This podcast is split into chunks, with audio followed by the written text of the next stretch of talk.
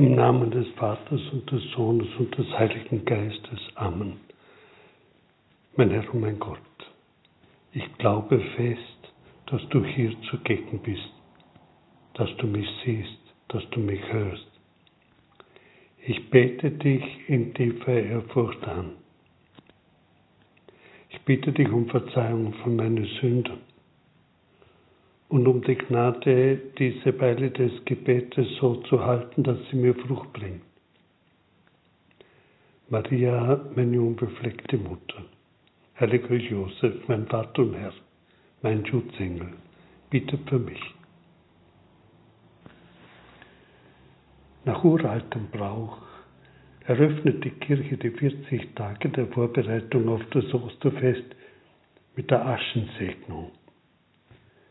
Die Asche wird, soweit möglich, aus der Verbrennung der Bandzweige des vergangenen Jahres gewonnen. Das erinnert an den Einzug Jesu in Jerusalem kurz vor seinem Leiden und Sterben am Kreuz. Bringt uns schon in den richtigen Zusammenhang. Die Liturgie der Kirche sieht vor, dass die Gläubigen an der Stirn das Aschenkreuz erhalten.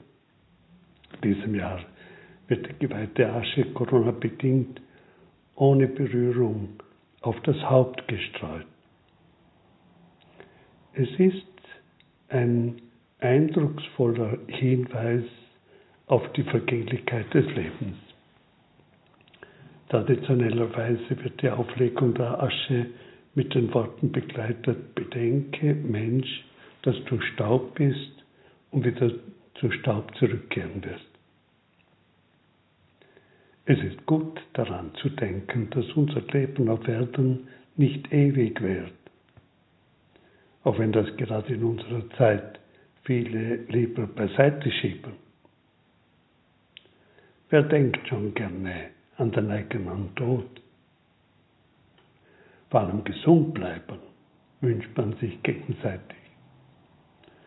Und in Zeiten einer Pandemie bekommt dieser Wunsch noch dazu eine besondere Bedeutung. Es scheint ja oft, als wäre Gesundheit tatsächlich das einzig wirklich Wichtige.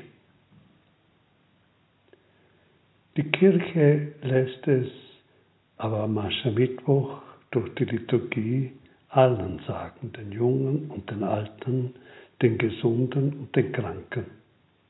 Unser Leben ist begrenzt. Und gerade deshalb ist jeder Tag unseres Lebens jetzt wichtig. Die eigentlich jede Stunde ist unwiederholbar, weil unser Leben begrenzt ist.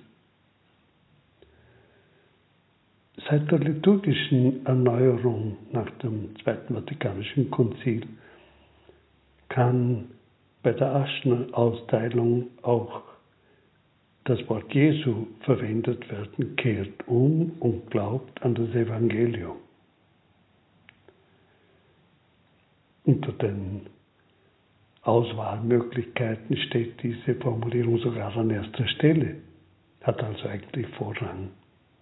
Etwas Positives, ein Ziel, das uns gesetzt wird. Im Grunde genommen wird uns gesagt, nütze die Zeit, die Gott dir schenkt. Denn der Tod ist nicht das Ende. Jesus hat den Tod besiegt. Aber es ist wichtig, dass wir an ihn glauben, auf ihn hören und aus jeder Stunde herausholen, was sie an Chancen in sich birgt. Wir sollen reif werden für Gott. Wir sollen nach und nach verwandelt werden mit seiner Hilfe, mit der Hilfe Jesu Christi. Wir sollen uns verändern, sodass er, der sein Leben am Kreuz hingegeben hat und auferstanden ist, in uns wirksamer wird. Die Fastenzeit soll uns dem eigentlichen Ziel des Lebens näher bringen, damit wir eines Tages wirklich Ostern feiern können. Auferstehen zum ewigen Leben für immer. Die Fastenzeit soll Ansporn sein, damit wir in der Gleichgestaltung mit Christus, darum geht es im christlichen Leben, eigentlich im menschlichen Leben, ein Stück weiter vorankommen. Deswegen die Werke der Umkehr. Sie werden im Evangelium am Aschermittwoch vom Herrn selber genannt, beten, fasten, Almosen geben. Dazu gehört auch der Rat Jesu, wenn möglich mit fröhlichem Gesicht, diskret, aber großherzig und entschlossen. Sich Gott zuwenden durch Pflege des Gebetes ist das erste Werk der Umkehr. Und vielleicht ist es auch überhaupt das Wichtigste. Eigentlich kommt es immer wieder auf das Gebet an. Durch das Gebet rücken wir Gott ins Zentrum unseres Lebens. Er ist ja an sich immer da. Nur verdrängen wir ihn häufig, vergessen wir ihn. Und er steht dann so wie am Rande unseres Lebens. Durch das Gebet erheben wir unsere Seele zu Gott, öffnen wir ihm unser Herz mit dem Verlangen, seine Stimme zu hören, zu erfahren, was er von uns möchte. Gebet, echtes Gebet, wirkliches Gebet wirkt sich im Leben aus, führt dazu, dass wir unser Leben entsprechend gestalten, uns hier und dort bemühen und anstrengen, weil uns der Heilige Geist das eingibt, weil wir eine Antwort von Gott empfangen. Gebet ist Zwiegespräch mit Gott. Ist nicht bloß unser eigenes Reden oder ein Nachdenken, ein Grübeln. Es ist ein Hören auf Gott und auch ein Empfangen seiner Botschaft. Die kann manchmal zu uns kommen. Manchmal vielleicht direkt, im, nicht direkt im Gebet, sondern in einem anderen Augenblick wird uns auf einmal klar, das muss ich tun. Oder das darf ich nicht mehr tun. Da muss ich mich mehr bemühen. Gebet führt dazu, dass wir unser Leben gewissermaßen einrenken, so wie man einen gebrochenen Fuß einrenken muss. Weil dort, wo es nötig ist, dass das Leben, unsere Lebensweise, die Lebensweise im Alltag, in den verschiedenen Zusammenhängen ins Lot bringen, so könnte man es auch sagen sondern dass wir das tun, versuchen das zu tun, uns darum bemühen, was Gott von uns erwartet. Fasten bedeutet, das zweite Werk der Umkehr, das von Jesus genannt wird, auf manches bewusst zu verzichten, mit dem Ziel, einer größeren Freiheit. Wir versuchen manche ungeordnete Anhänglichkeiten ähm, abzubauen, versuchen ähm, an Dingen äh, gewisse Neigungen zu überwinden, die eigentlich wegführen von der Verbundenheit mit Gott. Wir versuchen zu entfernen, auch durch unsere Anstrengung, was unsere Beziehung zu Gott vermindert oder ein Hindernis darstellt, oder weil es ähm, für unsere geistige und oder physische Gesundheit gut ist und äh, eben das wohl Gott von uns möchte. Das dritte Werk der Umkehr wird äh, von Jesus bezeichnet als Almosen geben. Man darf das sicherlich hm, ähm, auch irgendwie allgemeiner verstehen. Auch ein Almosen geben als solche schon sehr, sehr gut großzügig zu sein. Wir sollen auch hm, den, jenen, denen, den Armen, denen wir begegnen und anderen denen wir nicht begegnen, von deren Not wir wissen, helfen. Aber es betrifft sicherlich auch ganz allgemein die Beziehung zu den anderen. Das ist immer ein wichtiges Thema für jeden, der sich bemüht, so zu leben, wie es wohl Gott von uns erwartet. Und das ähm, ist eigentlich immer ein Bereich, in dem wir in der einen oder anderen Weise uns äh, bemühen müssen, um liebevoller zu sein, um uns besser zu beherrschen, um uns nicht nur bedienen zu lassen, sondern auch äh, für die anderen da zu sein, um zu verzeihen, um äh, miteinander zu reden, das Gespräch zu suchen und so weiter und so fort. Also zuzuhören. Jene, die allein sind, aufsuchen, damit sie auch einen Trost haben und so weiter und so fort. Ein, auch ein ganz wichtiges Werk der Umkehr, sehr praktisch und sehr wichtig, eigentlich immer ein wesentlicher Aspekt im christlichen Leben. Die Fastenzeit gut leben bedeutet daher an erster Stelle Schritte zu versuchen, die uns für die Teilhabe am Geheimnis der Erlösung durch sein Leid und Sterben am Kreuz und seine Auferstehung noch mehr öffnen. Im Verlangen nach einer tieferen und stärkeren, echteren Vereinigung mit Christus.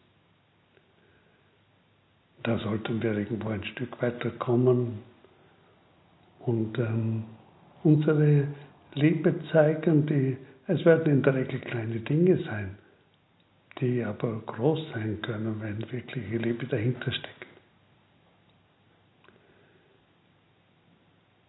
Die Fastenzeit kann aber auch noch in anderen Zusammenhängen betrachtet werden.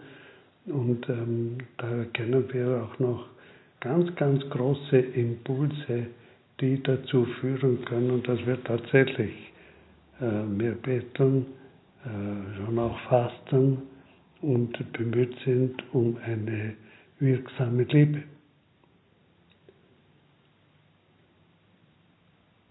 Möglicherweise regt sich beim Blick auf die Gesellschaft oder auch auf unsere eigene Umgebung die Frage, ob wir nicht zu den ewig Gestrigen gehören, wenn wir uns der alten christlichen Tradition entsprechend Gedanken machen, wie wir die Fastenzeit gut leben können. Beten, fasten, Almosen geben. Zunächst ist es sicher richtig, ja angebracht und notwendig, dass wir mit offenen Augen der Situation begegnen, in der wir leben. Damit will ich nicht andeuten, alles sei schlecht. Wahr aber ist, dass viele, auch unter den sogenannten Gläubigen, mit Fastenzeit, Buße oder gar Opfer, die man in diesen Wochen bis Ostern bringen will, wenig anfangen können, weil sie Christus aus dem Blick verloren haben, oft zu seiner Botschaft gar kein Zugang mehr da ist oder nie einer da war und ähm, sie daher irgendwo nichts nichts zu tun haben mit dieser sozusagen unserer Welt.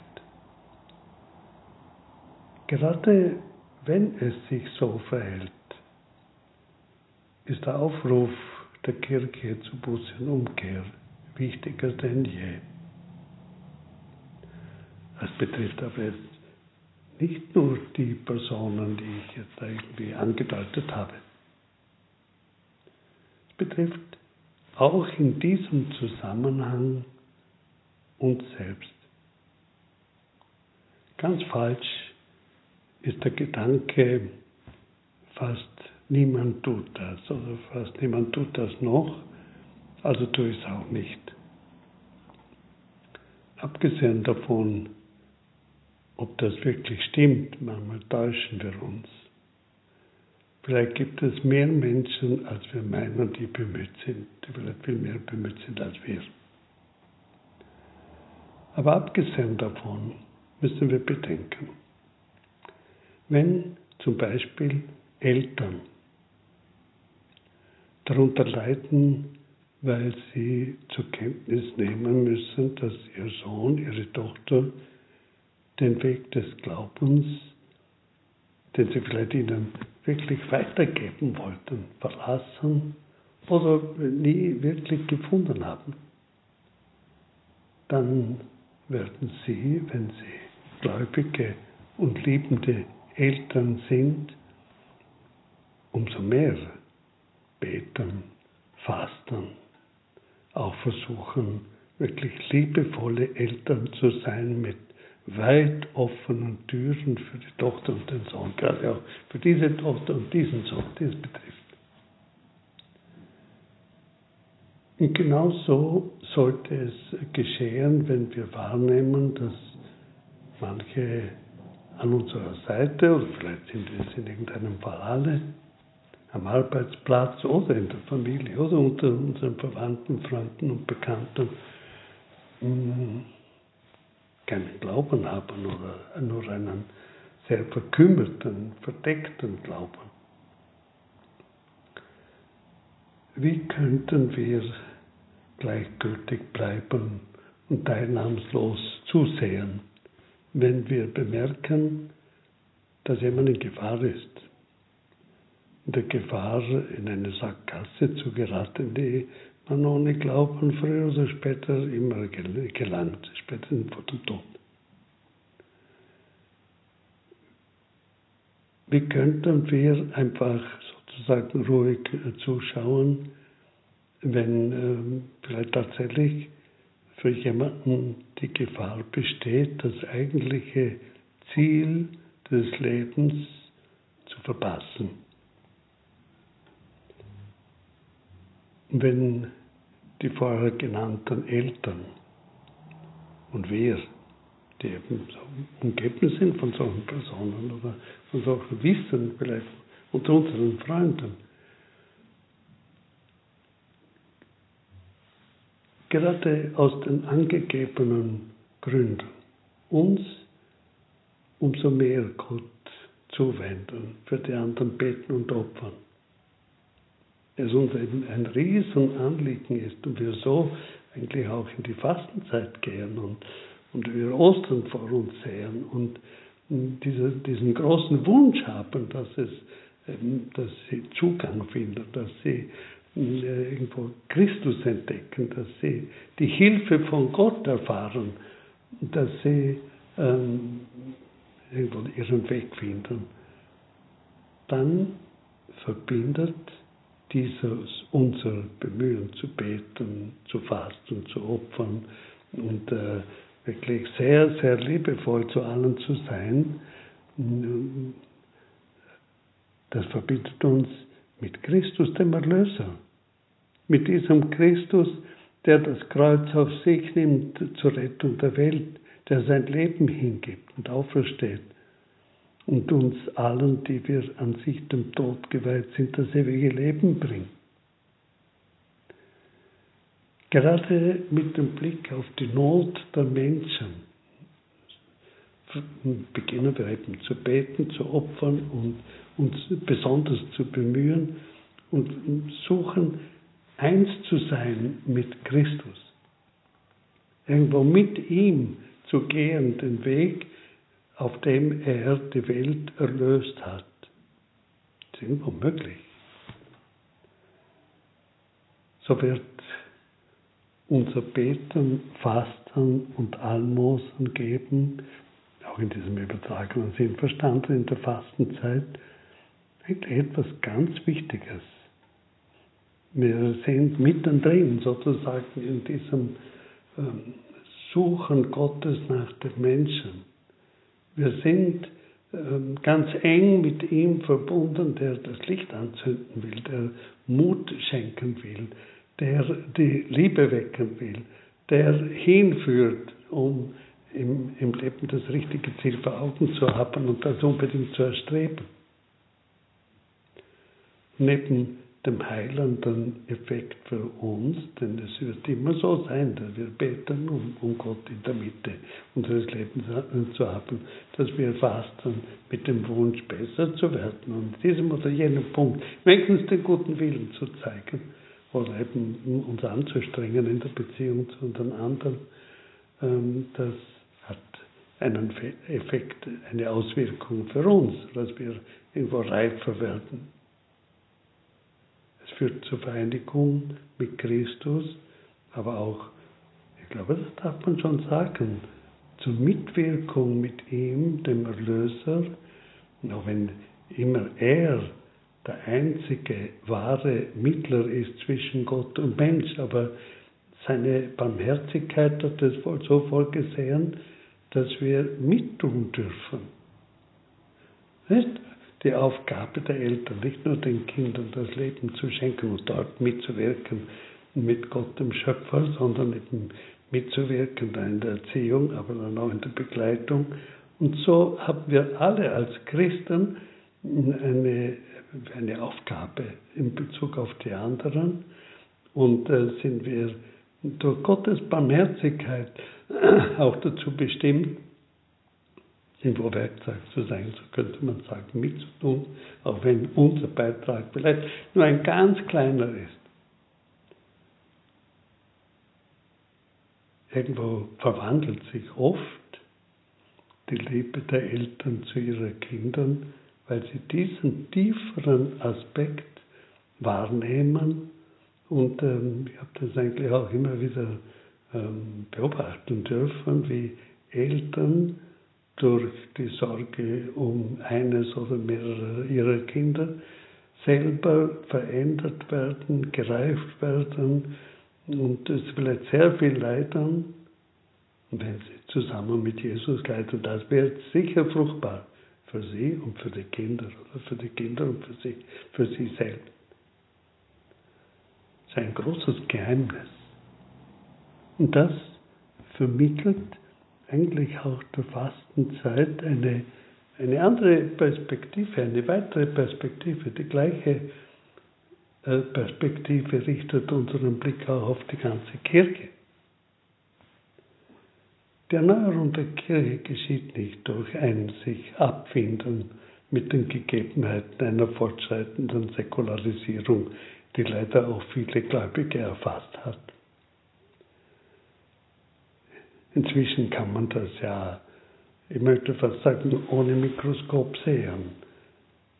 Wenn die Kirche sich anpasst an diese weitgehend säkularisierte Gesellschaft, wenn sie in ihren Forderungen, sind die Forderungen oft des Evangeliums, nachlässt, da wird sie schwächer da verläuft sie Gefahr, ihre Identität zu verlieren, nämlich ihre Verbundenheit mit Christus. Da besteht die große Gefahr, dass die Fruchtbarkeit ausbleibt, weil hier das Evangelium nicht mit der nötigen Klarheit äh, verkündet und vermittelt wird. Weil hier zu wenig deutlich der Weg aufgezeigt wird, der zu Gott führt, der äh, zum Frieden führt, zur Freude führt. Gerade auch im Hinblick auf die Entwicklungen, wie wir sie heute insbesondere in den Ländern des Wohlstands erleben, sind Konsequenz und Hingabe nötig. Verbundenheit mit Christus. Nur so. Durch eine ungeschmälerte Nachfolge Christi wird er selbst gegenwärtig. Der Kirche, auf dem Altar, aber auch in den Herzen der Gläubigen. Und nur so kommt es zur Erneuerung der Kirche. So kommen auch Berufungen, auch geistliche Berufungen, Priester, alle, die nötig sind. Noch immer war es so im Laufe der Geschichte und so wird es auch in der Zukunft sein. Und so wird die Fastenzeit werden unser Beten, Fasten und dieses Bemühen um eine möglichst große Liebe zu einem wichtigen Geschehen im Schoße der Kirche vereint mit Christus dem Erlöser. Da sind wir wirklich voll an der Front. Da geht es um ganz Wesentliches und Wichtiges. Auch mit dem Blick auf die Kirche, auch ihren Niedergang in manchen Ländern, ihr Schrumpfen, ihr Mangel an Berufungen, ihre Krise in vielfacher Hinsicht gilt, wir sollen mit tun, wir können mit tun, wir dürfen mit tun.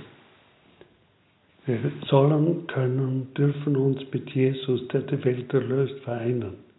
Und da ist es notwendig, beten, fasten, Almosen geben. Und er wird gegenwärtig. Auch mit seinem Leiden wird er gegenwärtig. Ein Leiden, das sich, hm, das über aller Zeit steht, aber auch jene, die ihn lieben, irgendwo erfasst. Wir können diesen Gedanken auf die ganze Welt ausdehnen, denn Gott will, dass alle gerettet werden. So betrachtet ist die Fastenzeit ein wirklich großes, wichtiges Vorhaben.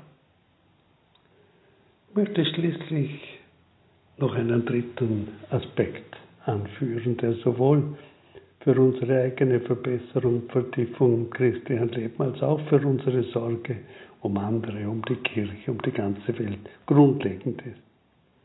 Das Verlangen nach Gnade, nach Hilfe, nach Vergebung. Alle haben wir unsere Fehler. Die Fastenzeit leben bedeutet nicht, dass wir uns für besser als die anderen halten. Niemals dürfen wir uns über die anderen erheben. Wir haben keinen Grund dazu. Und gerade deshalb ist es von großer Bedeutung, das Wort des heiligen Paulus in unsere Herzen vordringen zu lassen. Wir bitten an Christi statt, lasst euch mit Gott versöhnen. Es ist eine weitere wichtige, gute Richtlinie für eine fruchtbare Fastenzeit. Das Verlangen nach innerer Reinigung nach Vergebung. Wir tun gut daran, die Kraft des Bußsakramentes in Anspruch zu nehmen, wie es die Kirche für die österliche Bußzeit ganz besonders empfohlen hat und weiterhin empfiehlt.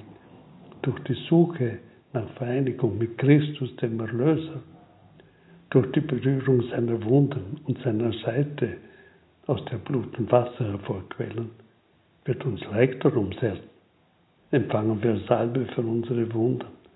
Es wird uns die Hilfe seiner Nähe zuteil durch Entfernung all dessen, was uns von ihm getrennt hat. Er schenkt außerdem Abwehrkräfte gegen das Böse. Alle sagen uns derzeit, wir sollen uns impfen lassen. Das ist keine Glaubensfrage, ob man sich impfen lassen soll oder nicht. Persönlich halte ich es für vernünftig. Ich würde aber gerne noch eine Empfehlung hinzufügen. Wir sollen uns auch impfen lassen durch Christus, den göttlichen Arzt und Heiland. Wir sollen ihn bitten, dass er uns nicht nur Salbe gibt für unsere Wunden, sondern uns auch etwas von seiner Liebe schenkt. Jene Liebe, die wirksame Antikörper gegen das Böse bildet, damit wir nicht angesteckt werden. Aber schon auch wichtig, dass wir selbst gesund sind und immer wieder gesund werden, soweit es möglich ist, und wir niemanden anstecken. Wenn wir mit dem heutigen Tag die Fastenzeit beginnen, sollten wir uns nicht nur mit frommen Wünschen begnügen oder nicht nur mit Worten. Konkrete Vorsätze sind gerade in Zeiten einer Pandemie, ich meine jetzt damit nicht die Pandemie von Covid-19, sondern eine, eine andere Pandemie, die Pandemie, die den Namen Lauheit trägt. Da sind konkrete Vorsätze höchst opportun. Was können wir tun, wenn möglich täglich, damit sich unser Beten verbessert. Welche Art des Fastens könnten wir probieren? Ein Verzicht, der täglich vorkommt, im Essen oder Trinken, im Fernsehkonsum oder Internetkonsum oder in einem anderen Bereich. Und Almosen, ohne falsche Gäste. Vielleicht gibt es Personen an unserer Seite oder anderswo, die in besonderer Weise unsere Liebe brauchen. Und den Empfang des Bußsakramentes sollten wir keinesfalls vergessen. Wir benötigen es. Bitten wir Maria um ihre Fürsprache.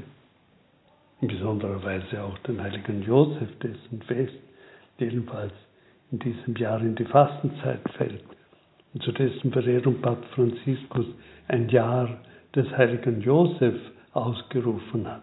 Er möge uns in besonderer Weise beistehen, um den Willen Gottes zu erkennen und ihm zu entsprechen. So kann ein Fasten zustande kommen, das Gott gefällt. Danke dir, mein Gott, für die guten Vorsätze, Regungen und Eingebungen, die du mir in dieser Betrachtung geschenkt hast. Ich bitte dich um deine Hilfe, sie zu verwirklichen.